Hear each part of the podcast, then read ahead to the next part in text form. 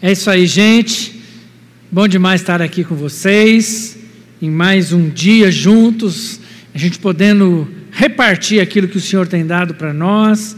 É um privilégio poder, como igreja, se reunir, ainda que longe, né?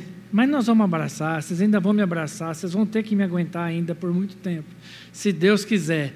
Nós queremos convidar você para ir se acalmando, sentando, chamando a família quem ainda está aí meio correndo, está jantando, senta lá, pega o celular, liga a TV, traz, vamos juntar toda a família do Senhor agora, para a gente começar esse tempo de ministração da palavra. E por falar em tempo de ministração, é, é tão difícil a gente viver esse momento que nós estamos vivendo e durante esses últimos dias eu tenho pensado nessa palavra para ministrar aqui hoje. E quando a gente abre o noticiário, a gente só vê essa questão, né? Tudo fechado, tudo parado, para, fecha, abre. Aí cidades fazendo toque de recolher, gente é, vendendo, trabalhando clandestinamente, como se estivesse fazendo uma coisa muito. gente sendo presa porque está trabalhando. Gente, quando a gente para para pensar em tudo isso, é, a sensação é que até a própria liberdade de ir e vir acabou. E sendo que essa é uma das coisas mais preciosas para todos nós. E quando a gente vê tudo isso acontecendo, eu fiquei pensando, né? Gente, há um ano e pouco atrás, um ano e meio atrás, se alguém falasse um negócio desse, era apedrejado. que, Tipo assim, é completamente inconcebível a gente fechar tudo, parar tudo. Todo mundo trancado dentro de casa, ninguém faz nada. Em alguns países, a pessoa pode ir uma vez por semana, uma única pessoa da família, no supermercado para fazer compra de comida e só, e coisas desse tipo. Isso era algo completamente inimaginável. E eu quero compartilhar hoje sobre quem somos. Para o que nós fomos chamados como igreja? Qual é o propósito da igreja? Como deve ser a nossa atuação como igreja nesse momento? Como que a gente deve viver isso? Como que a gente deve enfrentar, enquanto igreja, esse momento tão desafiador que nós estamos vivendo? E para isso, eu quero chamar você para ler lá a segunda carta de Paulo a Timóteo, capítulo 1, 2 Timóteo, capítulo 1, versos 5 a 7.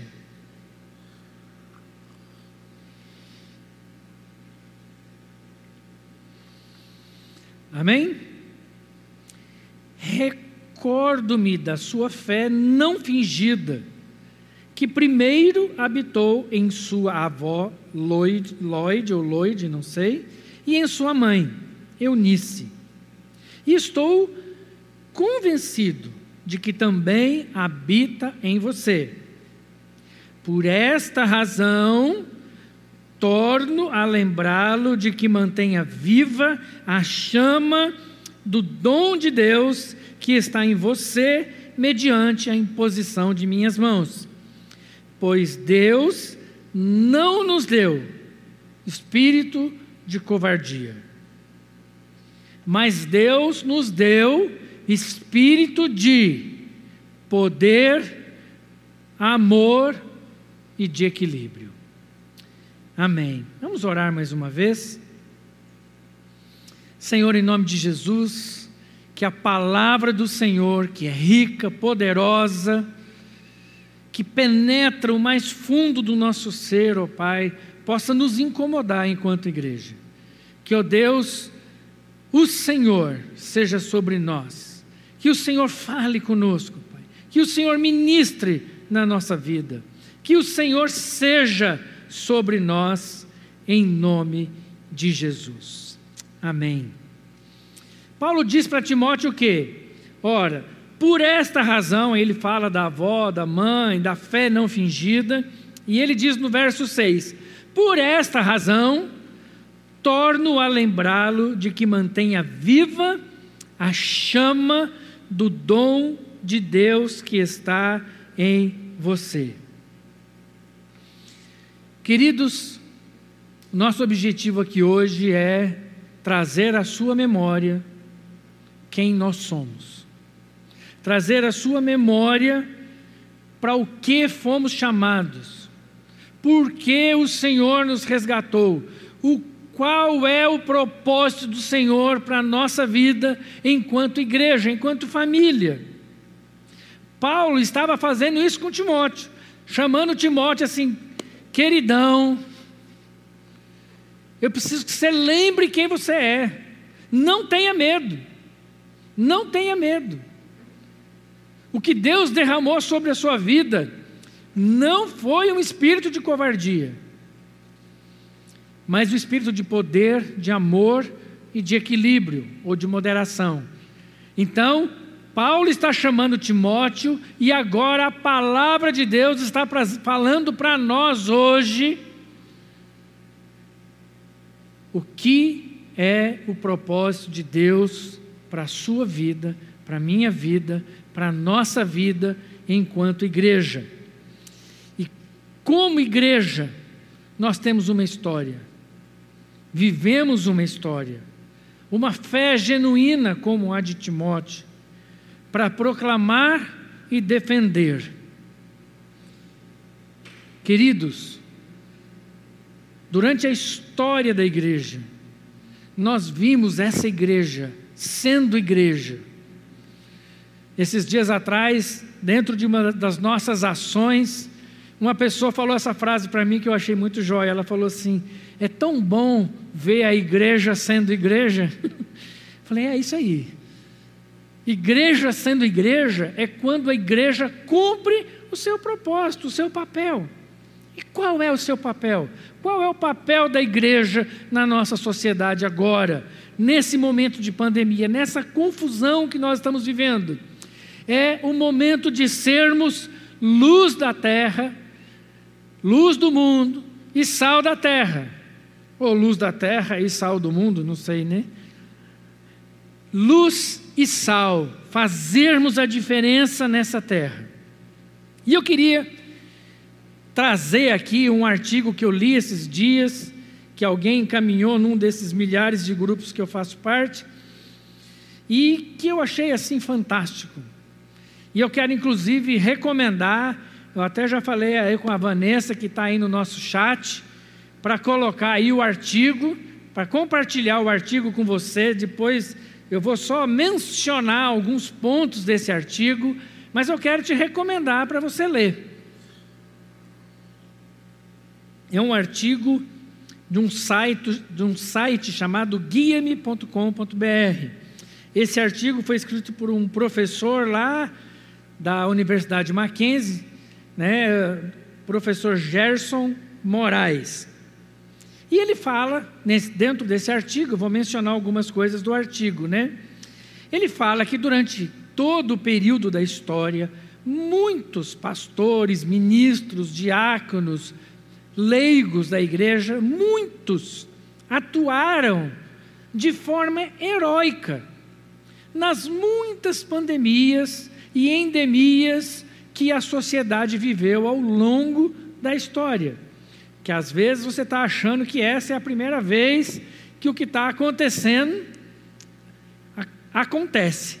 Não, isso já aconteceu várias outras vezes de forma muito mais grave com consequências muito piores do que a gente está vivendo hoje. E ele então coloca né, o quanto esses homens e mulheres se dedicaram de forma tão significativa, a ponto de, em alguns, muitos casos, chegarem até ao sacrifício de morrerem por conta dessas ações que eles fizeram.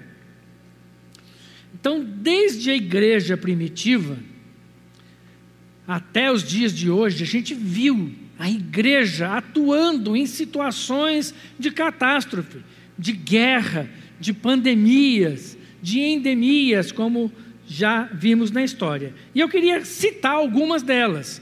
A primeira delas aconteceu em Roma, nos anos 166 a 189. 23 anos. Era uma peste chamada peste antonina. Foi conhecida ou é conhecida como a peste antonina. Provavelmente, né, a gente não tem muitos dados, mas provavelmente uma peste por varíola. E sabe o que aconteceu nessa peste antonina? Como ninguém sabia o que era, ninguém sabia exatamente o que era, e muito menos como tratar isso, o que, que aconteceu? As pessoas perceberam que a peste era altamente contagiosa. E o que, que eles faziam então? Eles pegaram alguém da sua casa, ficava doente, com, se contaminava com a peste. O que, que eles faziam com essa pessoa? Eles pegavam essa pessoa, colocavam para fora de casa, para morrer na rua, para não contaminar os outros. Quem tinha condições abandonou essas pessoas no meio da rua e fugiu da cidade. Muita gente saiu da cidade para não morrer. Para vocês terem uma noção, nessa peste, um terço Aliás, um terço sobreviveu, dois terços da cidade morreram com essa peste. Mas sabe o que os cristãos em Roma fizeram? Eles não fugiram. Eles foram para as ruas recolher os seus vizinhos, os seus amigos e até pessoas que eles nunca tinham visto recolheram essas pessoas para dentro de suas casas, correndo o risco de quê? De morrer. Aliás, muitos morreram fazendo isso. Pegaram essas pessoas e, com cuidados básicos de enfermagem, com cuidados de limpeza, eles foram salvando muitas vidas. Em vez de correrem do medo da morte, aquela igreja, naquele momento histórico, ela tinha consciência de que a vida deles estava resolvida. E eles não tinham problema com a morte. Ao contrário, eles entendiam que era papel deles cuidar desses pobres moribundos que ficavam nas ruas para morrer. E eles então começaram a cuidar dessas pessoas. E uma peste que durou 23 anos. E a igreja atuou de forma significativa. Sabe o que aconteceu? Houve um crescimento gigantesco do cristianismo na cidade de Roma. Por quê? Porque esses homens e mulheres eram bonzinhos? Porque eles sabiam como tratar da peste? Não. Eles não sabiam o que fazer. Mas simplesmente foram igreja. Cuidando de quem não podia ser cuidado. Cuidando de quem não tinha condição de ser cuidado. Outro momento histórico, peste negra no século XIV que pegou a Europa inteira e a Ásia.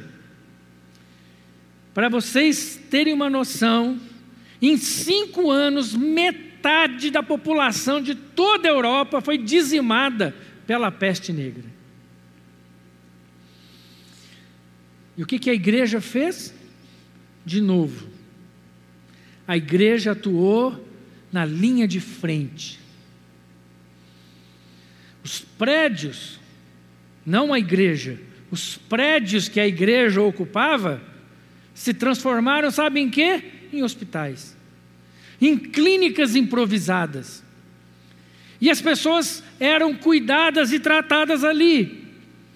Os pastores, os ministros, os líderes se transformaram em enfermeiros leigos.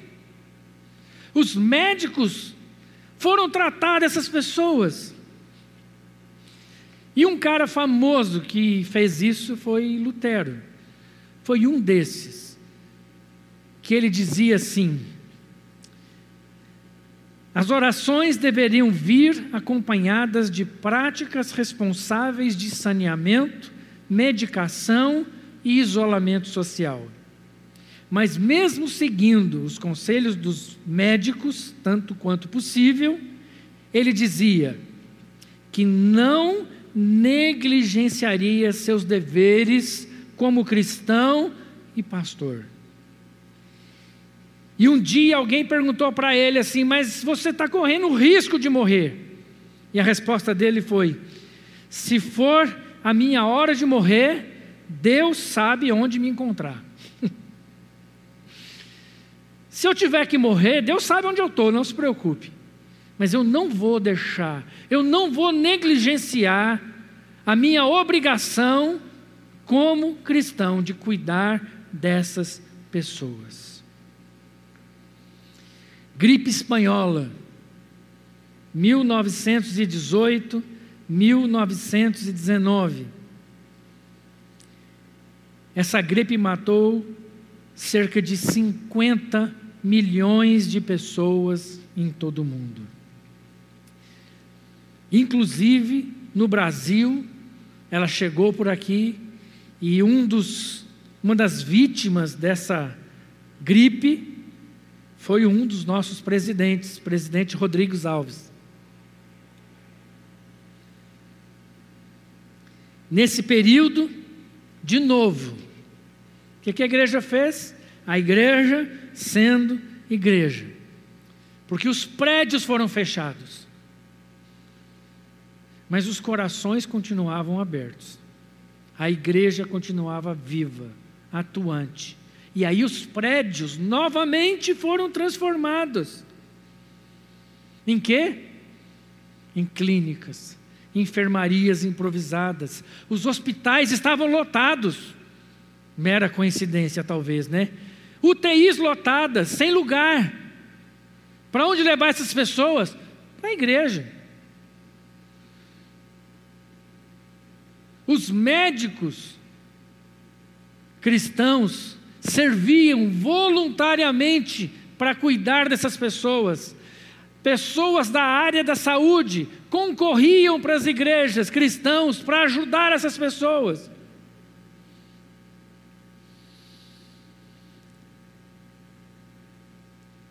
E um dos grandes médicos que nós perdemos foi um pastor presbiteriano chamado Eduardo Lane que hoje tem o nome do Instituto Bíblico Eduardo Lene, lá em Patrocínio, que é um dos maiores institutos bíblicos do Brasil.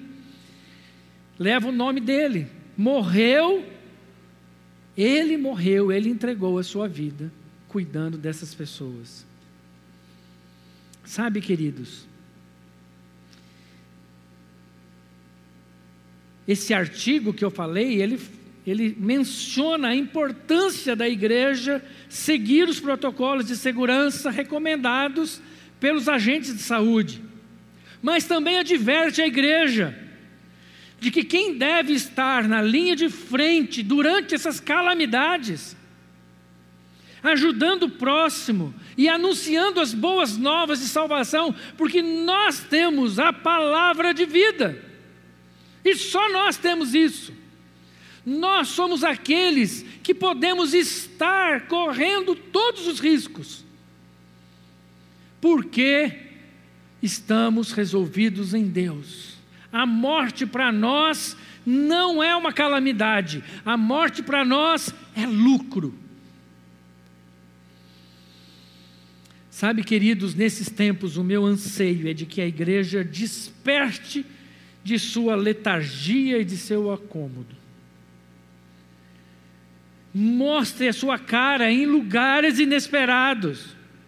Que as nossas ações e demonstrações de amor pelo próximo sejam tão evidentes que seja impossível de se esconder.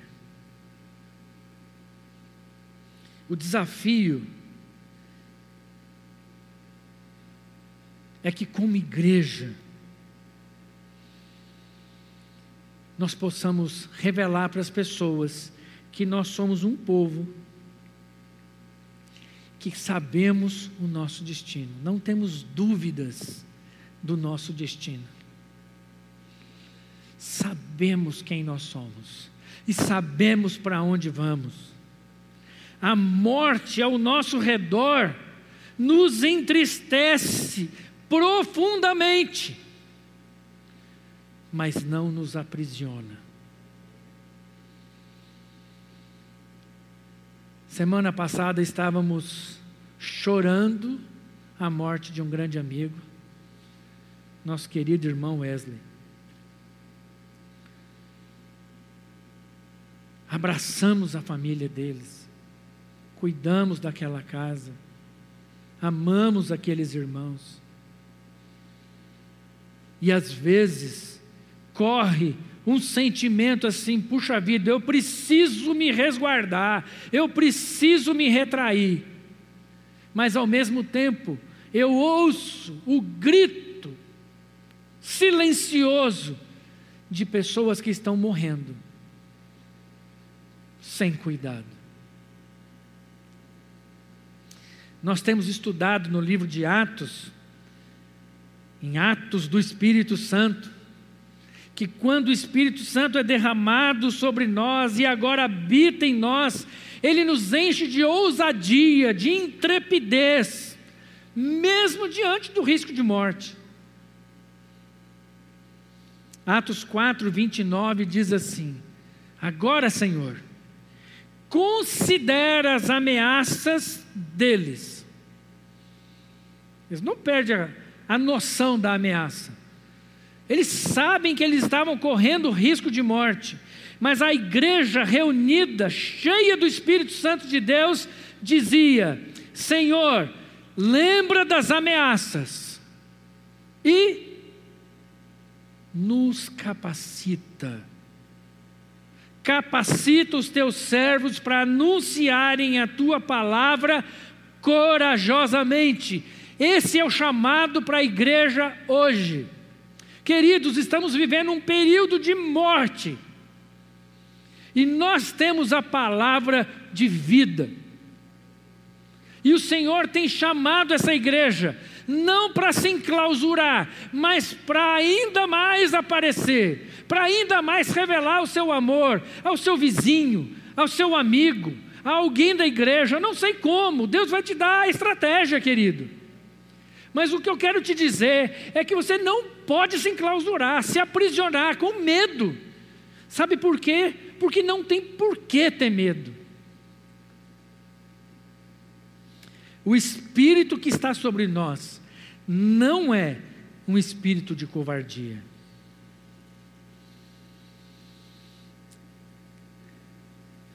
Domingo passado, o Rildo pregou ministrou aqui para nós, de forma maravilhosa, como Pedro, em toda a sua impetuosidade, foi transformado pelo Espírito. Pedro, sem o Espírito, agia no que dava na cabeça, ele fazia. Mas depois que ele foi batizado com o Espírito, depois que ele foi cheio do Espírito, ele continua impetuoso, mas submisso ao Espírito de Deus. Ele continua falando, ele continua falante, mas agora ele sabe a hora certa de falar. Ele sabe a hora certa de falar e de calar. Durante o processo de conversão de Paulo, Saulo, Deus usou um homem de muita coragem, um tal de Ananias. Não sei quantos lembram, mas Saulo indo a caminho de Damasco perseguir a igreja, no meio do caminho Jesus aparece para ele, aquela confusão, o cavalo cai, não sei o que, fica cego, entra em Damasco E todo mundo sabia quem era Saulo e sabia o que ele estava fazendo ali. Mas Deus fala para Ananias: vai lá e fala com Saulo, traz para ele o entendimento de quem eu sou. E Ananias fala para Deus: Senhor, para com isso, né? Tudo bem, mas também não vamos exagerar. E ele fala para Deus assim: Senhor, tenho ouvido muita coisa a respeito desse homem e de todo o mal que ele tem feito aos teus santos em Jerusalém. E ele chegou aqui com autorização dos chefes para prender todos que invocam o teu nome.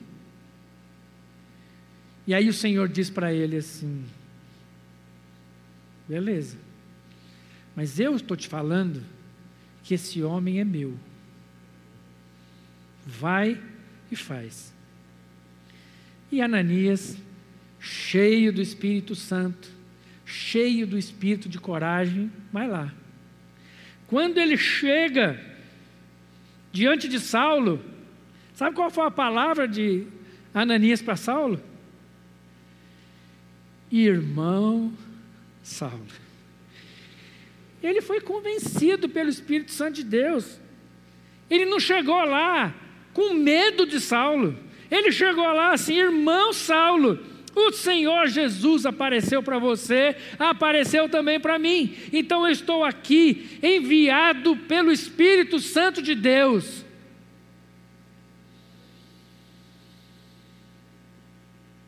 E aí Saulo então passa um tempo em Damasco, depois ele é perseguido pelos judeus e aí ele vai para Jerusalém de volta. Quando ele chega de volta em Jerusalém, ele vai procurar os irmãos. E os irmãos da igreja faz o quê? Todo mundo tranca dentro de casa, de medo de Saulo. Aí Deus levanta um outro cara, o Zé. Vocês conhecem o Zé? O Zé está descrito lá em Atos 4,36. Diz assim: Zé, um levita de Chipre, a quem os apóstolos deram o nome de Barnabé, que significa encorajador. Sabe por que Barnabé era encorajador?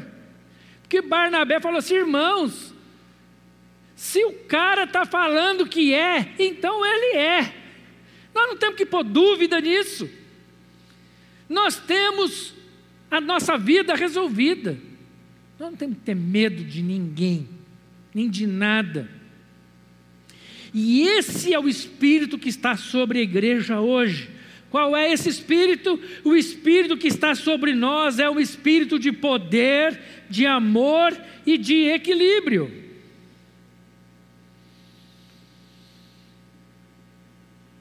É impressionante como a gente, ao longo da história também, a gente vai perdendo a noção do que é o poder de Deus do que Deus pode fazer em nós e através de nós. A gente vai se acostumando com algumas coisas e a gente perde, porque a gente começa a achar que ações poderosas de Deus são apenas ações sobrenaturais.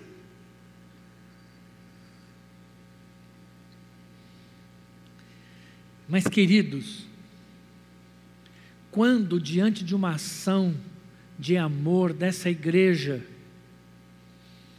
Como eu ouvi assim alguns, algumas dezenas de relatos de pessoas falando assim: eu não sou cristão, mas essa igreja é diferente. Eu nunca vi uma igreja fazer o que essa igreja está fazendo. Eu nunca vi uma igreja se preocupar com as pessoas como eu estou vendo essa igreja se preocupar. E queridos, eu quero dizer uma coisa para vocês: isso não é motivo para a gente ficar orgulhoso. Porque, como diz o nosso amigo seu Paulinho, não estamos fazendo nada mais do que a nossa pura e simples obrigação. Mas sabe qual que é o problema? Porque a gente acha que o espírito de poder é o espírito de gritar e todo mundo cair. Não. O espírito de poder é gritar e todo mundo que está caído levantar. Esse é o espírito de poder. É o espírito que fala e pessoas que estão desanimadas são levantadas. É o espírito que diz e pessoas são curadas. É o Espírito que fala através das nossas ações, da nossa boca, do nosso testemunho, e pessoas são restauradas. Pessoas que estavam longe, vêm para perto do Senhor. Esse é o Espírito de poder, porque não há nada mais poderoso do que ver a ação de Deus pegando alguém que estava longe e trazendo para perto. Sabe, queridos, a vida desse Paulo foi fantástica. Um dia ele foi contar para o pessoal lá de Coríntios, dos corintianos, o seguinte: Olha, fui encarcerado várias vezes, cinco vezes fui açoitado pelos judeus, quarenta vezes menos uma. Três vezes fui golpeado com varas. Uma vez eu fui apedrejado. Naufrágio, três vezes. Enfrentei perigos nos rios, de assaltantes, de compatriotas, de gentios, nas cidades, no deserto, no mar, períodos, é, perigos de falsos irmãos. Fiquei muitas noites sem dormir. Passei fome, sede, suportei o frio e a nudez. Além de enquanto estava vivendo tudo isso, eu ainda estava preocupado com todas as igrejas que a gente ainda havia plantado. E aí ele conclui dizendo assim: se tem uma coisa que eu quero me orgulhar, é que se devo orgulhar-me, que seja nas coisas que mostram a minha fraqueza. Se tem uma coisa que eu tenho orgulho, é do quanto eu não sou nada. E no capítulo 12, ele fala assim: Mas eu tenho mais uma história para contar para vocês. Um dia eu estava aqui orando, e Deus me pegou e me fui arrebatado e o Senhor me levou ao terceiro céu, me levou ao paraíso, e eu vi coisas e ouvi coisas que são impossíveis de serem contadas. E aí, para que isso não fosse para mim motivo de orgulho, para que não fosse motivo de orgulho, o Senhor colocou em mim um espinho na carne um mensageiro de Satanás. Aí você fala, mas rapaz, até, até o Paulinho, né? Um mensageiro de Satanás.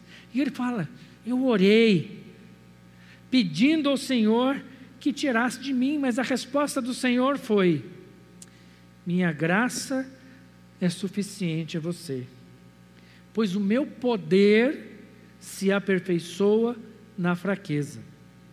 Portanto, eu me gloriarei ainda mais alegremente em minhas fraquezas. Por quê? Para que o poder de Cristo repouse sobre mim. Então, queridos, viver e experimentar tragédias, epidemias, pandemias, guerras, faz parte da nossa vida, queridos. A questão é como nós vamos lidar com ela. Com medo. Vamos nos trancafiar e falar para o meu vizinho: não se aproxime. Eu não quero saber o que está acontecendo na sua casa, não me importa o que está acontecendo na sua casa. Queridos, isso não é ser igreja. A igreja é aquela que responsavelmente tomando todos os cuidados, e eu não estou aqui fazendo apologia, a gente avacalhar tudo, não é nada disso, queridos. Mas tomando todos os devidos cuidados possíveis.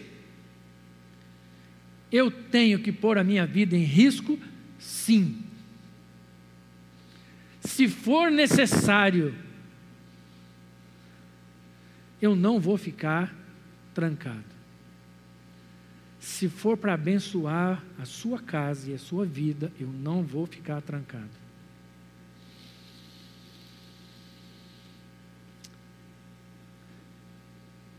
Aquilo que Deus tem para nós, Ele não vai dar para outra pessoa fazer. Aquilo que Deus chamou a igreja para fazer, somos nós que vamos fazer.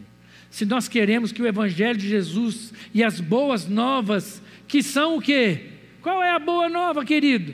A boa nova é o seguinte: o Senhor me escolheu antes da fundação do mundo. E em Cristo Jesus me capacitou a ser chamado filho de Deus. Então, se eu sou filho de Deus, o que é que o mundo pode fazer contra mim?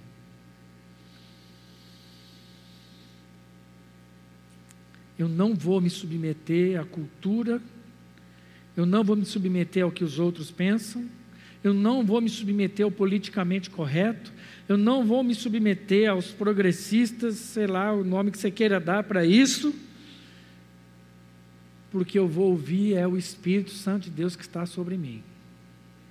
E se o Espírito Santo falar para mim, ou conosco, nós vamos fazer, nós vamos agir, nós não vamos calar nós não vamos nos acor, acor, ixi, acovardar. Nossa, palavra difícil, né? Não vamos ser covardes, né? Fica mais fácil. Amém? Você crê nisso, amado? O desafio do Senhor para a sua família, para nós hoje é: Senhor, olha para as ameaças, olha para os riscos, Senhor as ameaças e os riscos nós mostramos é para Ele. Senhor, olha para as ameaças que estão sobre nós e nos enche de coragem e ousadia. Nos enche com teu espírito, espírito de poder, de amor e de equilíbrio, de moderação, de cuidado. Nós não vamos sair atropelando as coisas, não. Mas também não vamos ficar calados não vamos ficar trancados, porque no Senhor nos deu a oportunidade de revelar quem Ele é, que a nossa cidade conheça o nosso Deus. Sabe como? Através da sua vida, da minha vida. E a minha oração é: Senhor, move a tua igreja em direção às pessoas. Faz isso, Senhor em nome de Jesus. Amém. Amém. Que o Senhor nos abençoe nesse tempo precioso juntos. Amém?